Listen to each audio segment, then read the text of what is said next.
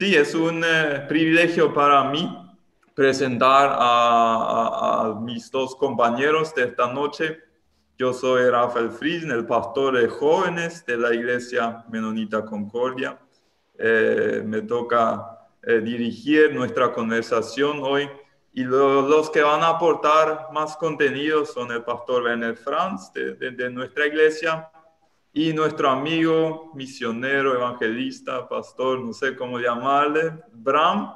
Bram, él es holandés, vivió mucho tiempo en Brasil y ahora está acá en Asunción eh, trabajando. Es un buen amigo nuestro y siempre apreciamos los aportes eh, de Bram también.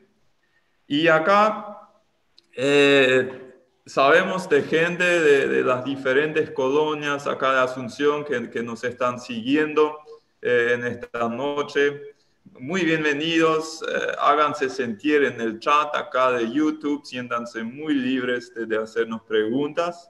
Acá tenemos mucho material para hablar, pero queremos en lo posible eh, responder a las preguntas que ustedes tienen. Así que estamos atentos, siéntanse libres. y sí, el tema de esta noche es un tema que eh, nos ha ocupado bastante en conversaciones privadas y tal vez no tan privadas, privadas también. Hay, muchos materiales en, en, el Internet, en YouTube, eh, que, que circulan. Eh, son teorías de, de, conspiración, algunos otros hablan de que el virus del, COVID-19 se, se produjo a propósito en un laboratorio algunos dicen los comunistas están detrás eh, y todo eso es para crear una nueva orden mundial y, será la plataforma perfecta para la presencia del, gran anticristo. Eh, muchos dicen que la vacuna será obligatoria y que tendrá un, chip que es el equivalente de la marca de la bestia de, de Apocalipsis. Otros dicen que Bill Gates lo creó para controlar el mundo. Eh, hay, cristianos que dicen que, ya no deberíamos someternos a, las órdenes del gobierno porque eh, eso ya va demasiado y, tenemos que tener postura firme. Y acá necesitamos mucha sabiduría y eh, eso es lo que creo que en esta noche podemos crecer un poquito más en eso. Quisiera comenzar con la pregunta a, mis dos compañeros, al pastor Werner y, al Abraham. Eh, ¿cómo, ¿Cuáles son algunas directrices así más generales para lidiar sabiamente con todas esas teorías y opiniones? No sé quién comienza. Eh, yo voy a comenzar. Um, en, primer lugar, eh, les saludo muy cordialmente aquí de, nuestra casa. Quizás ustedes se sorprenden que no tenemos tapaboca los tres. Pues los, no estamos juntos, estamos lejos uno del otro también, solamente estamos juntos aquí en la pantalla de Zoom. Eh, así que saludos de, um, de Asunción Saludos a la gente que nos están viendo en Asunción y también en el interior del país y también en otros países. Yo sé que desde México nos están viendo algunos personas que, hermanos y hermanas que tienen las mismas preguntas, la misma, el mismo amor para Dios y para su reino y para Jesús y están con eso. Así que muchos, muchos saludos a ustedes. Y cuando Rafael em, pregunta ahí eh, directrices generales, pues directrices generales em, para nosotros los seguidores de Cristo lo tenemos en la Biblia, a mi parecer. Eh, y yo estoy en buena compañía ahí con los otros dos y en buena compañía con miles y millones de cristianos que dirían la misma cosa. Y cito a dos versículos de la Biblia, eh, de las cartas pastorales, son las cartas que fueron escritas a una iglesia o a iglesias que también no tenían todo resuelto, tenían dificultades tremendas, eh, discusiones, diversas opiniones. El primer versículo es de 2 Timoteo 1, 7. eh, que dice, Dios no nos ha dado un espíritu de temor o un espíritu de timidez, sino un espíritu de poder, dinámica, dinamis, un espíritu de amor y un espíritu de dominio propio o prudencia también podría traducirse esta palabra. Y estas son las tres palabras que pueden guiarnos en, estas, en esta, este tiempo de, de incertidumbre. Un espíritu de amor, amor a Dios, amor al prójimo. Un espíritu de poder, un poder que no radica en la economía en primer lugar, ni en la política en primer lugar, sino un poder que radica en Jesús, en Dios, el quien nos guía, el quien nos ama.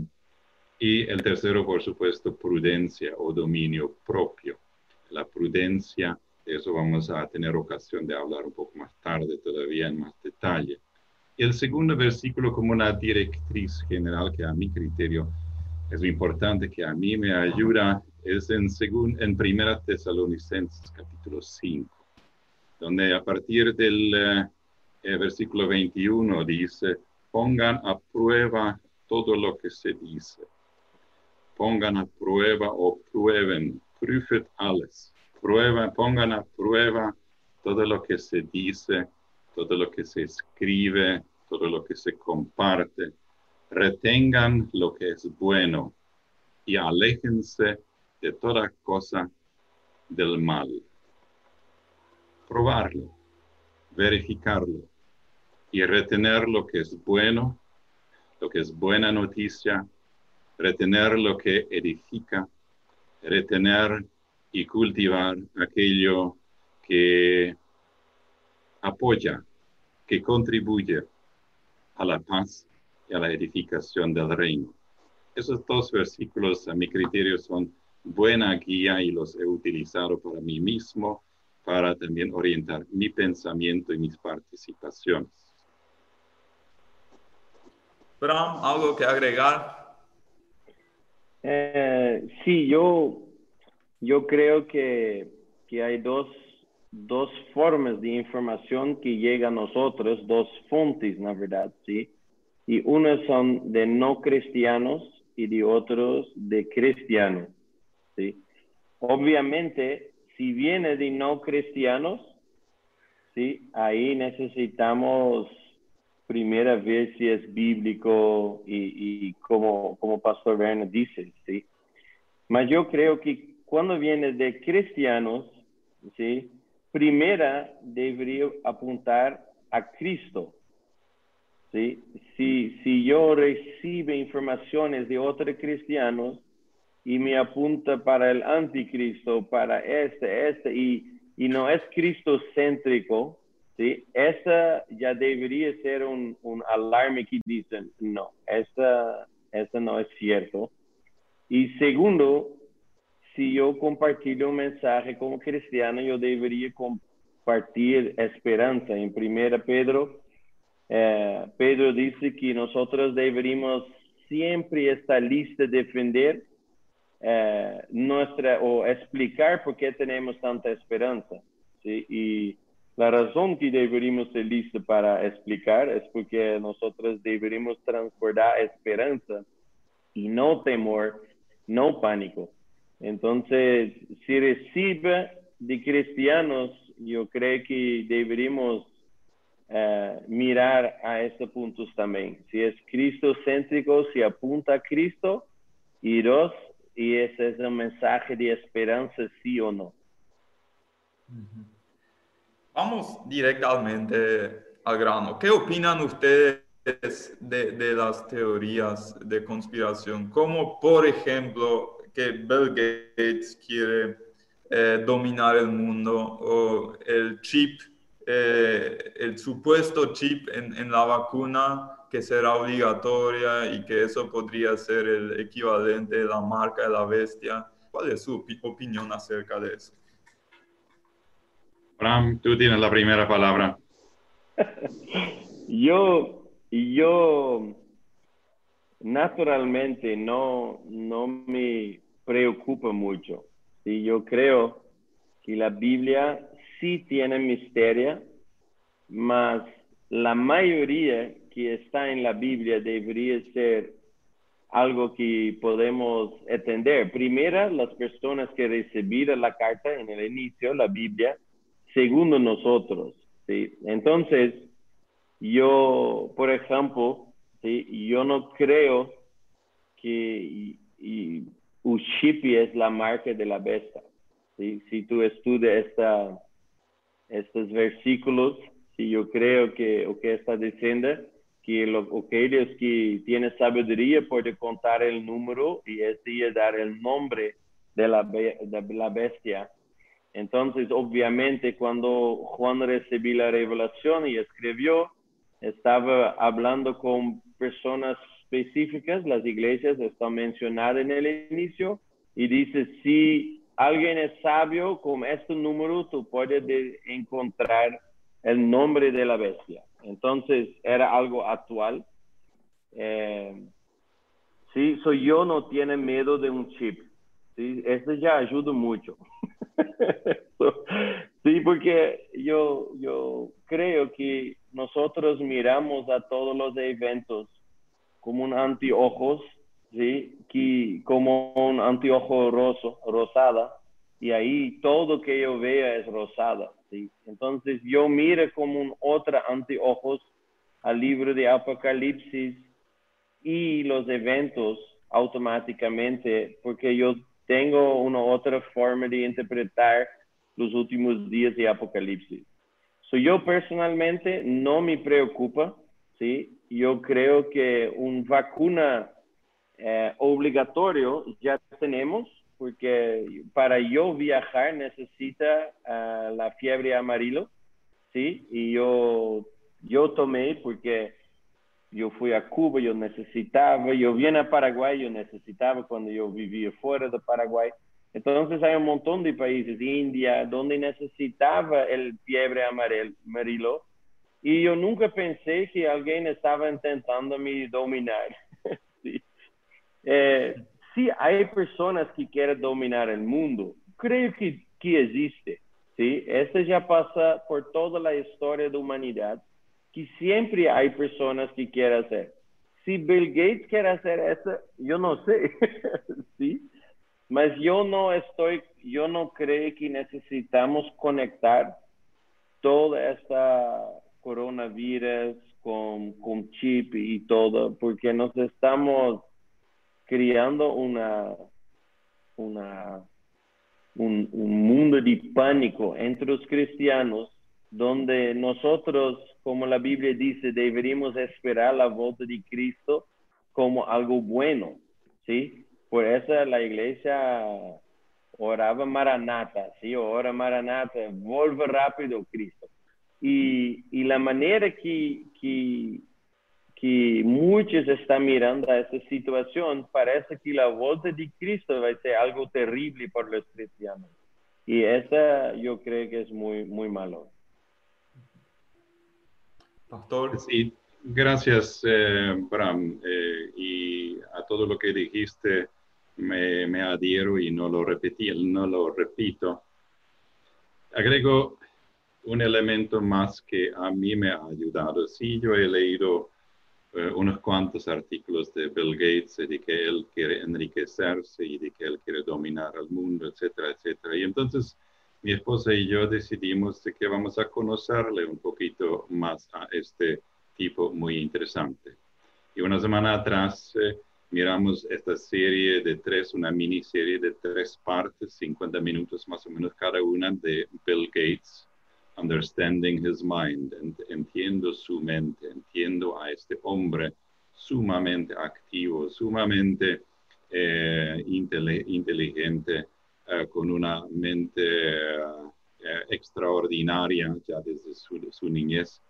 Y vimos esto y le conocimos a través de las personas que le consultaron, que le hicieron el documental, eh, para entenderle a él y su, preocupación eh, para eh, toda la gente que tiene hambre, que tiene, que vive en situaciones muy, muy difíciles.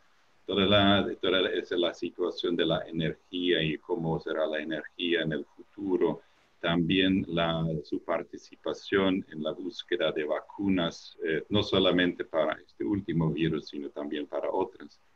Eh, por supuesto, eh, comete errores y yo no estoy aquí para defenderle a él, sino solamente para decir, a mí me ayuda volver o buscar fuentes que me presentan a una persona o a un hecho en una forma, diríamos, no, em, no combativa o no eh, polémica, eh, sino en una forma más objetiva. Lo mismo eh, trato de decir cuando me dicen que, y esta, esta teoría no quiere morir tampoco, que la tecnología de 5G de la telefonía está causando millones de muertes y en Wuhan eso era también la, eh, eh, originalmente. Entonces lo que yo eh, trato es buscar artículos que de parte de la, de la tecnología, de la ciencia, explica cómo funciona 5G y cuál probabilidad hay de acuerdo a mi limitado entendimiento de que esto pueda ser verdad. Leo a otros que lo entienden muchísimo mejor que yo y esto me ayuda entonces de, de sacar un poco la, lo, lo, emocional y de entender lo que está pasando, de entender lo que podría pasar. Por supuesto, en todo esto mm, constantemente tengo que reconocer que yo no estoy en condiciones de entender todo, yo entiendo muy, muy poco de eso. Y por eso me acerco con eso también, con cierta humildad. Y eh, me duela a veces eh, cuando estas personas vienen y dicen, yo sé exactamente cómo es. Entonces, yo sé ya de antemano que están mintiendo, porque nadie conoce exactamente todo lo que ocurre en ese momento. Nadie. De eso estoy yo por lo menos eh, convencido. Sí, esa, esa serie está en Netflix, sí, por si alguien quiere verla acerca de Bill Gates. Me llamó la atención, o sea, los dos, ustedes dijeron, eh, no, sabemos exactamente. Y eh, eh, eso a mí me, me, me, recuerda de Gamaliel en Hechos capítulo 5, cuando a Pedro y Juan se les trajo al, al juicio para ver todo lo que estaban haciendo, estaban, el Espíritu Santo estaba haciendo muchas cosas poco raras y no tan conocidas en aquel entonces y querían saber si eso era de Dios o no. ¿sí? Y estaba ahí el Sanedrín, los 70, el, poder eh, judicial de Israel y eh, muchos sentían esa, esa presión de, de, de querer, querían saberlo, ¿es de Dios o no? Y el más sabio de todos dijo, yo no sé. ¿sí? dijo, esperemos, esperemos. Hay que esperar, el tiempo lo mostrará. Entonces, mi, mi pregunta es, si más del 99% de la humanidad eh, no, no, no está en condiciones de saberlo, porque no tenemos el conocimiento científico, no hemos estado en todos esos lugares de los cuales se está hablando, no, no, no conocemos a Bill Gates, realmente no hemos hablado con la gran mayoría de todos los seres humanos. ¿Por qué hay muchas personas y muchos cristianos que hacen afirmaciones absolutas? Esta es una muy buena pregunta. Eh, yo yo ya eh, me pregunto mucho esto, ¿sí? no solo sobre este tópico.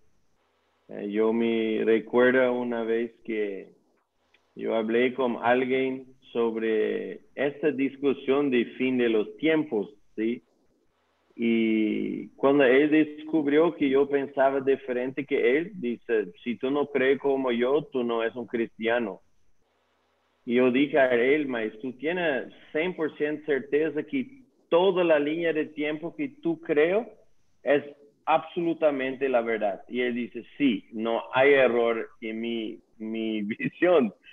Y para mí es algo muy peligroso porque la Biblia dice que todos sabemos en parte y todos hablamos o profetizamos en parte. Yo no creo que hay nadie que sabe todo por absoluto. Sí creo, sí que tenemos algunos fundamentos teológicos muy claros que son absolutos, mas hay muchos momentos que simplemente falta nuestra habilidad y falta la revelación, tal vez, sí, de saber todo. Y yo creo que la gente dice nomás, ¿sí? Mira un, dos videos y toma la decisión que esa es la verdad y segura esto con todo y no miraron, como dice el pastor Werner, dónde viene la información, quién escribió esta, es baseada en cuál pesquisa, es baseada en cuál tipo de ciencia. No, mire nomás dos, tres videos, escuche un amigo desde donde yo creo esta y dice, esta es la verdad. Y, y, sí, y así nomás construir estas verdades absolutas en su mente. Creo que es una, pregunta muy importante, Rafael, la pregunta del por qué, y ahí ya Bram hizo algunas, algunas observaciones muy, muy útiles.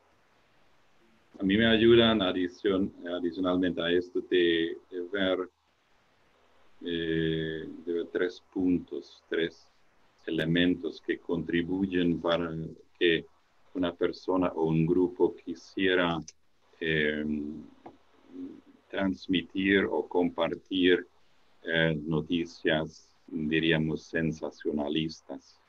Eh, Uno es justamente esto, la sensación. Todos conocemos estos, estas rondas de mate o tereré o de café o de cerveza y no sé lo que estamos prefiriendo, donde uno cuenta una historia y el otro cuenta historia y muchos comienzan muchas veces esas, estas historias comienzan como, ya escuchaste que, ya escuchaste. Esta, esta necesidad de lo sensacional. Y yo creo que es una, una parte en eso. Esta necesidad que nosotros tenemos alguna manera de, de, de, compartir, de aparentar de alguna manera como una persona que ahora sí tenemos algo novedoso y algo sensacional. La segunda parte es algo, y esto realmente es, es, muy profundo a mi criterio, y es esta sensación de falta de control, falta de control.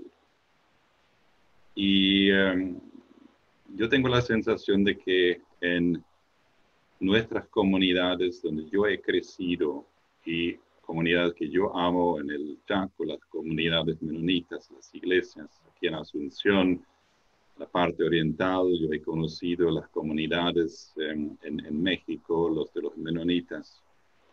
Eh, yo tengo la sensación de que en muchas de estas comunidades no están percibiendo la gravedad de lo que está pasando en ese momento no están percibiendo de que realmente la crisis económica juntamente con la crisis de salud y quizás la económica finalmente va a ser peor que la salud, pero los dos son muy interconectados. Muchos no han captado todavía de que esto realmente es muy, muy grave. Es una ruptura en las sociedades, una ruptura de de, dimensiones históricas. Y yo no, yo no quiero hacer, ser sensacionalista, solo tomamos los números. La recesión económica que va a seguir con estos eventos va a ser peor de lo que hemos tenido en los últimos 50, 60 años. Nadie de nosotros habrá experimentado eso y no sabemos las consecuencias. Por eso algunos de nosotros vivimos muy, muy seguramente todavía. Tenemos alimentos, tenemos eh, una casa como yo, tenemos, eh, vivimos seguro. La mayoría de nosotros no ha tenido un, un, amigo o una novia que murió por esta, por esta enfermedad. La gran mayoría de la gente que a mí me hablan. Y entonces vienen estas, estas historias y ahí eh, es como, como tenemos esta sensación, pero si esto ocurre, entonces vamos a perder el control. Sí, estamos perdiendo el control. de mucho no tenemos el control. Y esa es la verdad y esto asusta. Y esto, este susto lleva a algunas personas de buscar a culpables. Y ese es la tercera, el tercer punto, la búsqueda de culpables. Y sabemos que este virus, sabemos, yo de lo que yo creo que sabemos, quiero ser humilde también en eso, de lo que yo he leído en la mayoría de las fuentes para mí confiables, sabemos que es un virus que fue anunciado, no es muy diferente de virus que ya hemos tenido en el pasado, es diferente en eso de que es mucho más letal, es mucho más rápido de contagio, es mucho más peligroso, mucho más rápidamente. Pero en esencia no es muy diferente. Lo que es diferente es una sociedad globalizada, interconectada, y lo que es diferente es la comunicación, son los medios. Lo que hoy ocurre en China, en el mismo instante casi lo sabemos, o en Estados Unidos. Así que estas tres, este deseo de sensación, ya escuchaste, y esta falta de control que nos asusta, porque tenemos esta, esta urgencia de controlar el mundo y si perdemos esto, entonces vamos a perder mucho. Y ahí justamente podemos entonces entregarnos en las manos de Dios otra vez. Y la búsqueda de culpables. Yo creo que esos tres son puntos, no los únicos, pero son puntos importantes que son tan humanos. Y si los reconocemos y si nos probamos a nosotros mismos y si nos evaluamos a nosotros mismos con respecto a esos tres puntos, yo creo que vamos a tener que decir, sí, es cierto, lo experimentamos. Y por esto buscamos de alguna manera, tenemos esta necesidad de buscar de alguna manera explicaciones. Esas explicaciones a veces tienen eh, sus eh, características un poco sensacionales. Sí. El, eh, COVID, según su opinión, ¿es, una señal de que el fin del mundo está cerca? ¿O, la venida de Cristo? ¿O cómo ven ese punto? Eh, sí, definitivamente es una señal de que el fin es cerca. Es mucho más cerca que hace mil años, mil años más cerca. Eso es lógico de que esto es una señal, según las señales bíblicas, de que es más cerca y ya tenemos que temerlo. En primer lugar, Jesús dijo, no hagan calculaciones y si yo vengo voy a venir de sorpresa. No se preocupen por eso. En segundo lugar, si yo pienso en el fin del mundo, no pienso en primer lugar, no siento en primer lugar angustia o temor, porque ese es el fin victorioso. Y si esto es el fin, pues que venga, que venga. ¿Y por qué entonces sensacionalizarlo? ¿Por qué entonces dramatizarlo? ¿Por qué entonces querer eh, otra vez controlarlo? Y si Bill Gates es alguien quien acelera la venida del fin, pues que sea así. Dios va a encargarse de esto. O quisiéramos que yo haga algo con eso. Eso me pregunto a veces, ¿por qué me cuentan eso? Porque Dios se va a encargar de eso. Por otro lado, también, si preguntas si esto es una señal, una señal del fin del mundo, sí, es una señal de del fin del mundo como lo conocemos. Después de esta ruptura significativa en la sociedad humana en todo el mundo, lo que vivimos ahora, no vamos a tener las mismas iglesias, no vamos a tener las mismas formas de conducir nuestros negocios. Muchas, muchas formas de trabajo van a ser diferentes, formas de viajes van a ser diferentes. En este sentido, sí, es, una, es el inicio de un fin de una era y el inicio de muchos nuevos comienzos. Pero esto yo sé que es hablando de otras cosas que algunos están hablando cuando hablan del fin del mundo. Pero en esta manera yo me acerco a este tema para tenerlo y para verlo desde la perspectiva de Dios, quien reina en este mundo y quien no espera de nosotros que tengamos el control sobre todo en este mundo. No lo espera de nosotros, a mi criterio. Bram, ¿algo que agregar? Eh, sí, yo, ah, yo, yo creo que hay mucho poco personas que pasaron que estamos pasando ahora. Sí, pero yo tenía la uh, oportunidad, yo no quiero decir bendición porque es un poco fuerte, pero yo hablé mucho con mis abuelos uh, sobre la Segunda Guerra del Mundo y todo que ellos pasaron. Y una cosa que yo siempre dije y ahora está, está perfecto, ¿sí? Es que, que mi abuela dice que de cierto en su cabeza Hitler era el anticristo. El fin de tiempo, de tiempos tenía llegado cuando, cuando los nazistas se levantaron, ¿sí?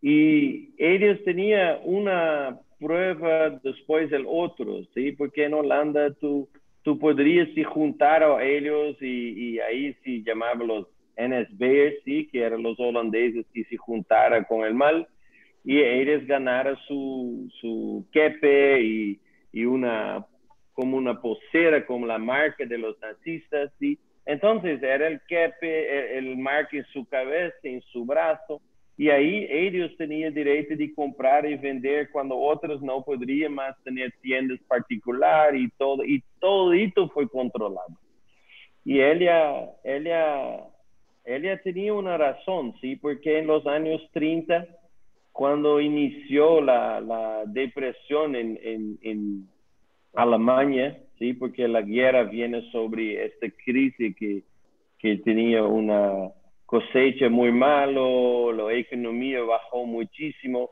Holanda estaba en el opuesto y tenía una cosecha tan grande que ellos no sabían qué hacer. Y ella dice que en las estancias alrededor de ella, ella vi que ellos trituraran los tomates y utilizaran como adubo. Adubo es la palabra, ¿sí? Abono.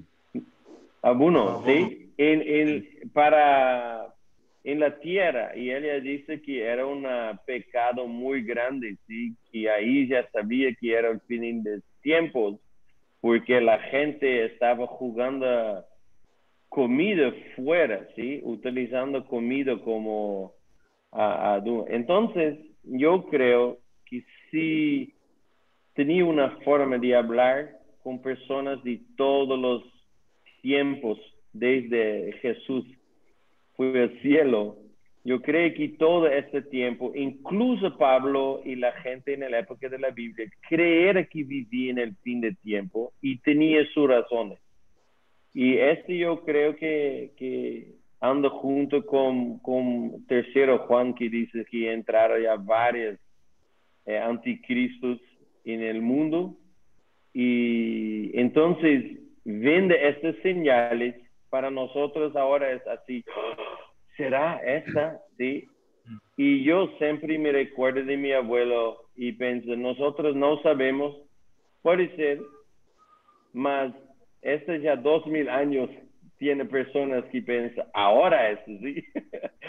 en, Jesús dice muy claro que necesitamos hacer es estar listos, ¿sí? Listo para la vuelta y no intentando, como dice pastor Werner, eh, calcular el tiempo, saber exactamente cuándo.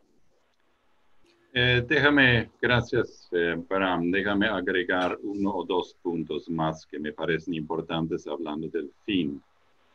Eh, cuando Jesús habla del fin del mundo y de las señales del fin, entonces una de las cosas que él dice es que en estos tiempos el Evangelio será predicado en todo el mundo. ¿Escuchamos esto? el Evangelio nunca, nunca ha sido predicado tanto por el Internet, por la radio, por YouTube, por Instagram, por TikTok y los otros talks. Hay muchos de estos. ¿Entienden? Es cierto, las iglesias están cerradas y nos duele, pero es como en la persecución, en el tiempo de persecución, y yo no hablo aquí de persecución, pero en el tiempo de persecución en Jerusalén. Entonces, los cristianos salieron en todas las regiones aledañas, algunos bastante lejos, y llevaron el Evangelio consigo y este contribuyó significativamente a la expansión mucho más rápida del Evangelio hace dos mil años atrás. Y repito, nunca se predicó tanto para todo el mundo. El hecho de que hoy aquí lo que estamos diciendo acá se puede ver y escuchar en todo el mundo al mismo tiempo, nunca hubo antes. En esta dimensión y nunca hubo esto en tantas cantidades. Las iglesias, muchas iglesias, están produciendo excelentes mensajes y materiales.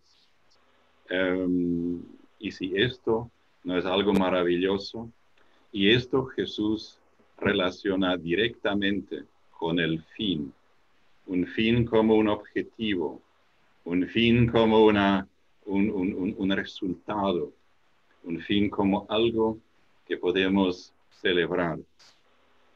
Y en el otro lado del espectro, quizás, también tenemos las, eh, las indicaciones, especialmente también en Apocalipsis, que en el fin del mundo, en el fin, eh, lo maligno será expuesto más claramente.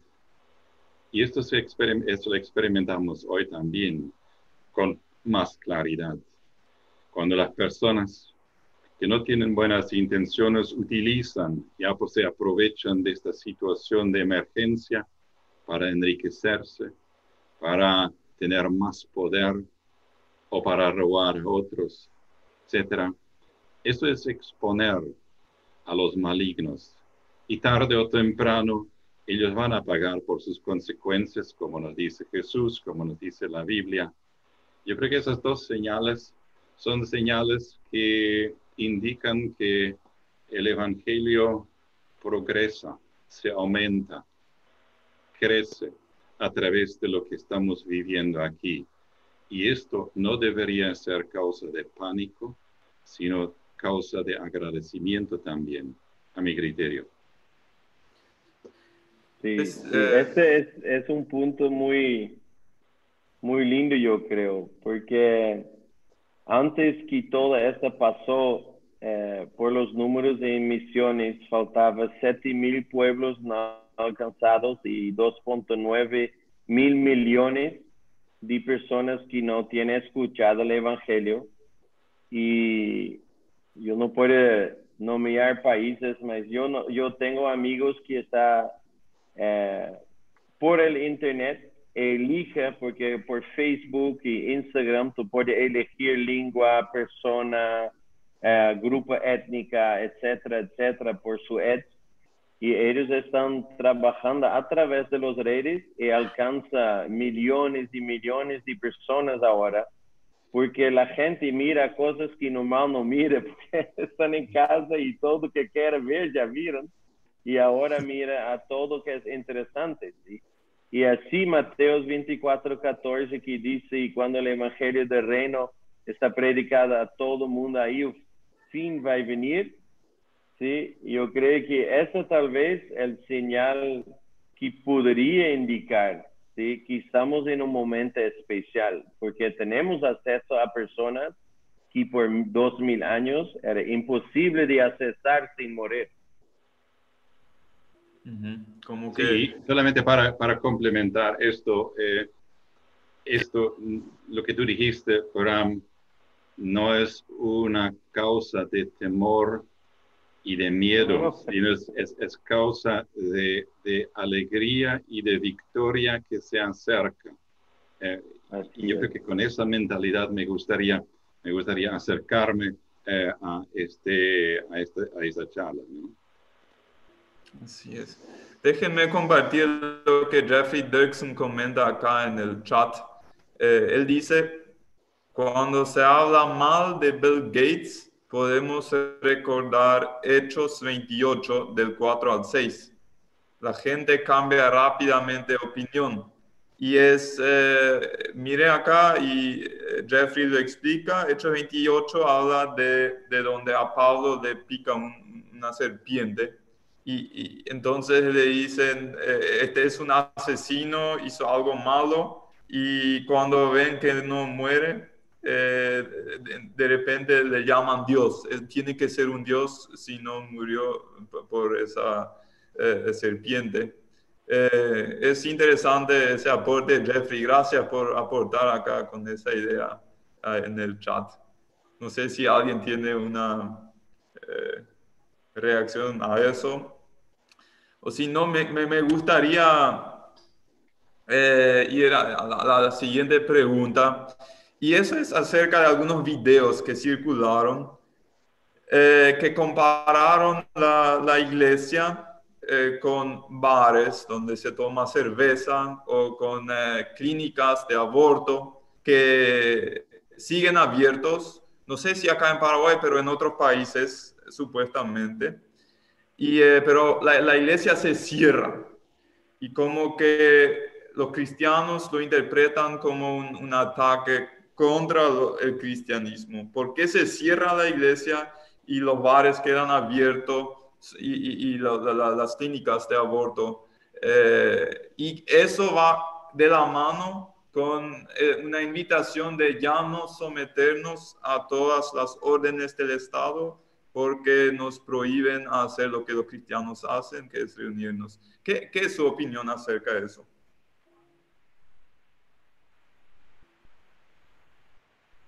¿Quién, quién va primero?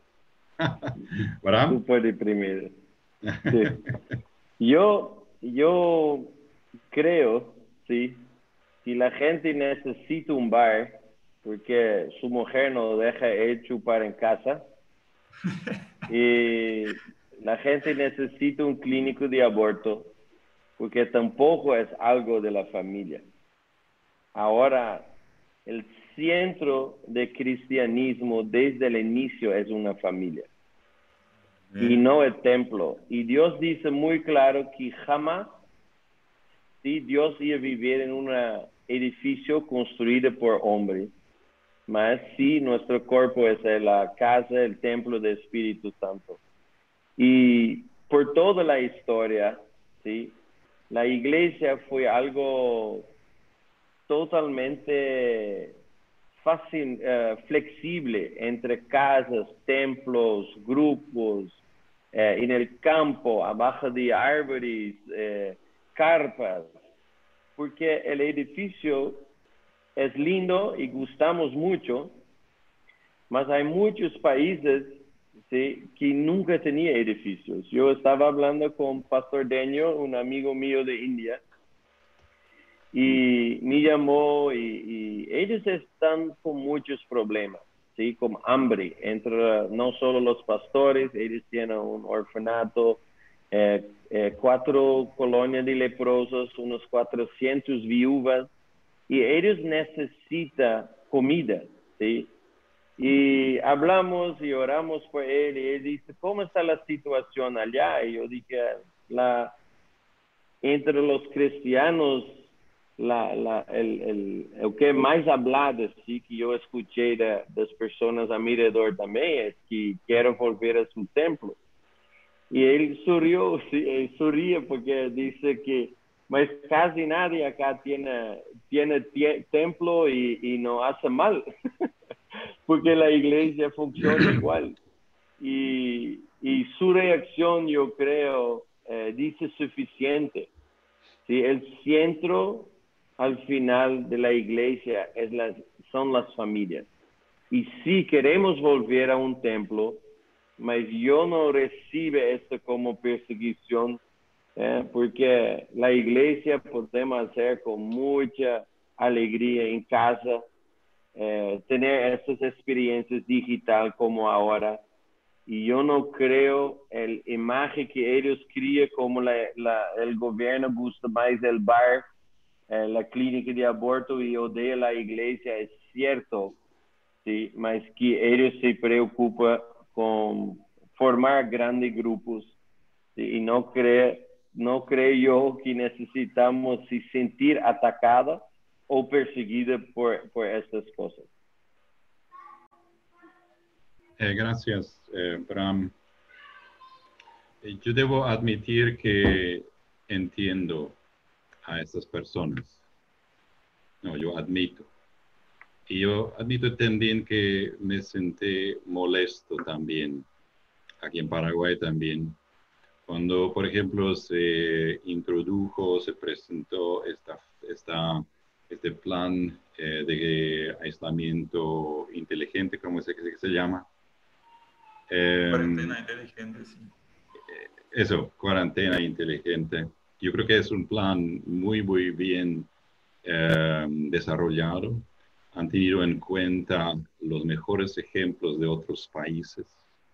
Pero lo que me entristeció con este plan fue la completa ausencia de la iglesia, la completa ausencia. Esto me puso triste.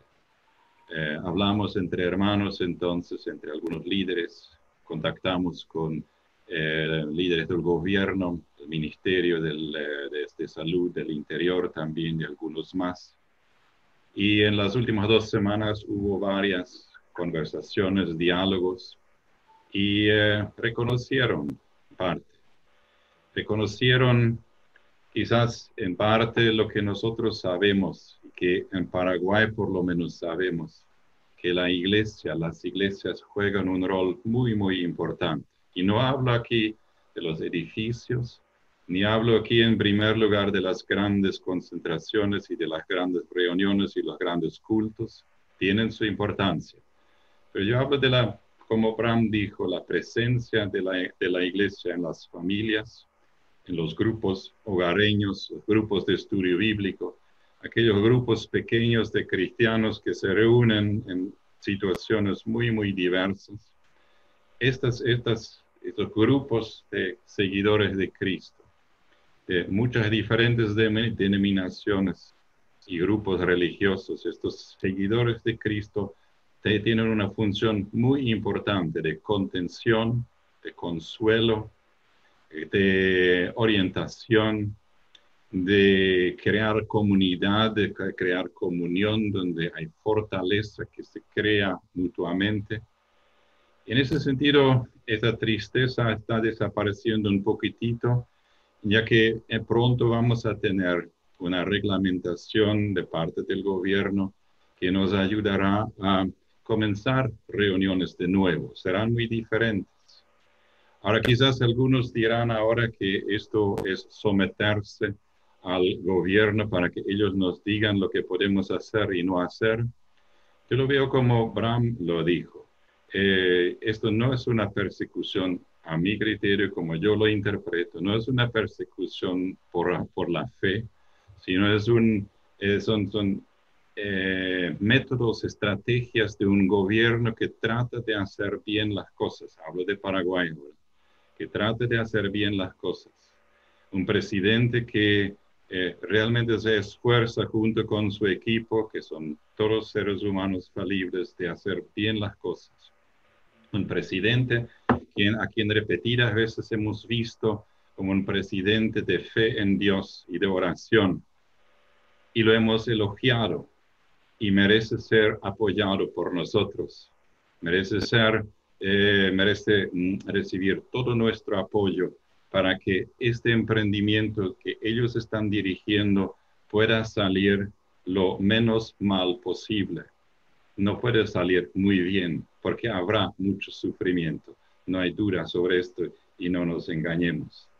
En ese sentido, la iglesia presente está presente en muchas diferentes formas y em, cuando eh, tú, los videos que tú estás hablando, Rafael, que se mostró que los bares están em, abiertos y que en algunos países se declara a los peluqueros como servicio indispensable, entonces yo diría, y las iglesias también son servicio indispensable. Y estamos trabajando y estamos en diálogo con las autoridades del gobierno y especialmente el Ministerio de Salud para que ellos crean explícitamente la posibilidad para acompañar a personas que están muriendo o que están en, eh, en, eh, severa em, enfermedad, si eso vendrá por el coronavirus. Esto en muchos países no se da, en algunos países sí se da, y yo creo que sería muy importante que la iglesia, representada por los seguidores de Cristo, pueda estar presente cuando gente está muriendo, cuando gente está solo, y en este sentido, yo creo que la iglesia puede estar muy, muy viva, aún en una situación de emergencia, cuando las iglesias están clausuradas. Acá hay algunos mensajes interesantes en el chat. Eh, escribe Larisa Paul, hola Larisa. Lo que es interesante, lo que me resaltó es que hoy en día todavía sigue habiendo gente mala pero la gente está mucho más unida y solidaria también, como que esta crisis está sacando el lado mejor, eh, el mejor lado de muchas personas. Gracias. Jessica Ferreira. ¿sí? Eh, disculpa, Rafael. ¿Puedo, ¿Puedo, decir algo a, a, Larisa acá? Eh, gracias, Larisa. Yo creo que es un mensaje muy, muy, muy importante. Escuché historias, ahora podría hablar de Paraguay también, pero escuché historias de, México, donde las iglesias están uniéndose, que no se unieron todos ellos antes, están uniéndose para eh, servir a las personas que hoy tienen hambre y que tienen necesidades. Eh, pastores que no hablaron antes están hablando juntos, hay una unidad, hay una unidad y, esto viene por la necesidad eh, y lo vemos y es algo muy, muy importante. Con iglesias evangélicas, con iglesias católicas se están uniendo para servir a mucha gente con hambre. Eh, realmente es así. Eh, Jessica Ferreira, hola Jessica. ella escribe que podamos tener la actitud de gozo en cuanto a la venida de Jesús. Así mismo es, Jessica. Después hay, un, comentario con una pregunta de Jennifer Friesen y necesitamos responder brevemente y ir cerrando porque nuestro tiempo está agotándose lastimosamente. Eh, escribe Jennifer lo siguiente. Solemos juzgar muchas veces a la gente por sus respectivos pecados y así comparan sus pecados con el otro. ¿Es pecado hacer comparaciones en general más cuando sabemos que el fin está cerca. Es un comentario de Jennifer Friesen con una, una, una pregunta en cuanto a las comparaciones. Eh, no sé si tienen algún comentario ahora espontáneo a eso. ¿Es pecado hacer comparaciones en general, más cuando sabemos que el fin está cerca? No estoy seguro si entiendo completamente la pregunta. Si la entiendo correctamente, respondería con este texto de, Hechos 5 que Rafael citó antes, la respuesta de Gamaliel. Eh, no juzgar, sino decir, vamos a esperar. Si es de Dios, entonces persevera. Si no es de Dios, va a desaparecer. Eh, pero no estoy seguro si capté la pregunta y entonces no estoy seguro si eso es una respuesta a esa pregunta, eh, lastimosamente. Hay otro, hay otro mensaje de un artista, así se llama eh, el artista. Eh, impresionante, Bram, gracias. Así mismo, derribar tabúes es necesario. El templo está en nosotros. La familia cristiana es la reunión en oración.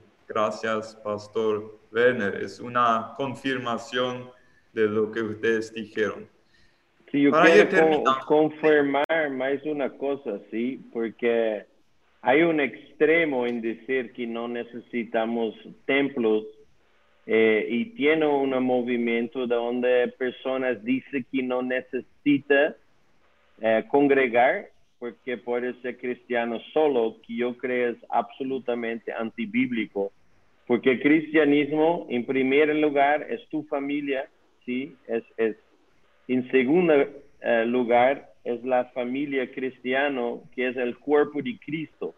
Y un dedo no puede vivir sin el mano, y el mano no puede vivir sin el pie. Y yo creo que es muy importante congregar y necesitamos volver a congregar en cualquier forma, si es de mucho o poco, mas necesitamos congregar en grupos mayores de que solo nuestra familia, ¿sí? Yo quiero dejar esto claro nomás que las personas no quieren se librar totalmente de congregar. La Biblia muestra esto claramente que necesitamos nos congregar como otros. Sí, e-, es muy importante esa aclaración, así mismo es. Eh, vinieron dos preguntas más que tal vez podrían dar un, toquecito así eh, de, de, Jenny Klassen. Uno, podemos utilizar, leo las dos preguntas y eh, creo que van, van juntas también. Podemos utilizar este tiempo para profundizar la relación de Dios como un reset espiritual, entre comillas. ¿Y cómo podemos prepararnos bíblicamente para la venida de Jesús? Eh, son otra, es otra pregunta de Larisa. Eh, ¿Cuál, ¿Cuál fue la primera pregunta? No, no, no entendí bien. Podemos, si podemos aprovechar la cuarentena para un reset espiritual, resetear como... Bueno, este reset y yo aliento a todos los que nos escuchan aquí, este reset ha ocurrido miles y miles de veces. Eh, he escuchado, mm, he escuchado historias de familias que dijeron, este, estos dos meses eran tan de tanta bendición para nosotros. Estuvimos juntos, eh, comenzamos un poquito con pelearnos, pero entonces realmente hicimos cosas que nunca antes hicimos y se fortaleció la, la, la familia de lo que Bram dijo anteriormente. Eh, hubo, eh, podríamos, y ahí quizás podríamos llenar las, las, redes, eh, digamos, las redes digitales con estas historias que, que, existen. Y yo creo que pues, nos van, van a fortalecer y estas historias van a ser la respuesta a la pregunta de Jenny. no, no tengo dudas y una palabra en cuanto a cómo prepararnos bíblicamente para la venida de Cristo. Bram, ¿tenés algo? Si yo creo la preparación más bíblico es eh, estar listo. Sí, este es junto con juzgar al otro que hablamos un poco atrás. Siempre el, el, peor pecado es el pecado que yo no haga más los otros hacen, ¿sí? yo juzgue más fuerte mas la Biblia muestra muy claro que debería sacar primero el, eh, yo no sé la palabra en español, pues de nuestro propio ojo antes de los otros. Y yo creo que, que es como en este reset, ¿sí? Es parar todo y mirar dónde están tus tu prioridades y, y primero si juntar cerca a Dios, si este últimamente no era de su vida. Y cuando tú caminas cerca con Dios, tienes su tiempo con Dios, eh, tienes sus relacionamientos con los otros restaurados, yo creo que mejor preparación por la vida de Cristo no existe, porque cuando estamos bien con Él y con los otros, podemos esperar la vuelta de Cristo como un corazón animado para entrar en, en la eternidad, ¿sí? donde nunca más hay sufrimiento, y, siempre hay gozo. Así mismo. En un minuto, cada uno, ¿cómo podemos, alguna observación final, cómo podemos redondear esta conversación? Yo redondeo como, como comencé. Dios no nos ha dado un espíritu de temor, de timidez, o de juzgar al otro, o de prepotencia, puede decir que yo lo sé mejor que el otro. Dios no, no, nos ha dado un espíritu de temor y de timidez, sino un espíritu de poder, un espíritu de amor y un espíritu de prudencia y dominio propio. Esto es el espíritu de Jesús y este espíritu yo quisiera que crezca en mí y alrededor mío y en aquellos quienes son mis hermanos y mis hermanas en la fe, para así ser una luz en todo el Paraguay y en todo el mundo. Según Timoteo 1, versículo 7. Y yo quiero, yo quiero animar todos que están mirando para buscar la, la, la parte buena en el crisis. Eso parece muy feo de hablar así, mas uh, cuando yo hablé con las personas que pasaron por la Segunda Guerra del Mundo, después 20 y 30 años, de, yo me doy cuenta que hay dos tipos de personas. Uno, que hasta 20 años después todavía estaba hablando tú des mal y esos nazistas destruyeron todo y, está, y nunca se recuperaron y vivía sufrida por la guerra hasta que murieron. Y otra, como uno de mis abuelos, él pasó por un campo de concentración, escapó, sí, con 14 años volvió caminando centenas de kilómetros a su casa. Cuando llegó no tenía más papá, la mamá tenía 14 hijos, mas él, él miró la oportunidad en todo esto y salir muy bien y con mucho suceso. Y, y yo creo que dentro de esta crisis hay muchas oportunidades. Y este es en el parte espiritual que ya hablamos de, de evangelizar por los redes y, y mas también económicamente, también por tu familia, restauración en tu familia. Entonces, no deja el crisis te afectar. ¿sí? En un ejemplo muy práctico, no sea un termómetro. El termómetro se adapta a la temperatura de afuera, mas sea el termostato, creo que esa es la palabra en español. Sí, como el reino de Dios dentro de nosotros eh, nosotros deberíamos cambiar o que está a nuestro alrededor. En esta crisis no debería afectar a nosotros de dentro, de fuera para dentro, mas el reino de Dios de dentro para afuera. Amén. Muchísimas gracias. Acá la gente se, eh, nos está agradeciendo también. Gracias, Diana. Diana escribe excelente, respuestas más que claras. Muchas gracias, pastores. Eh, me adhiero a eso.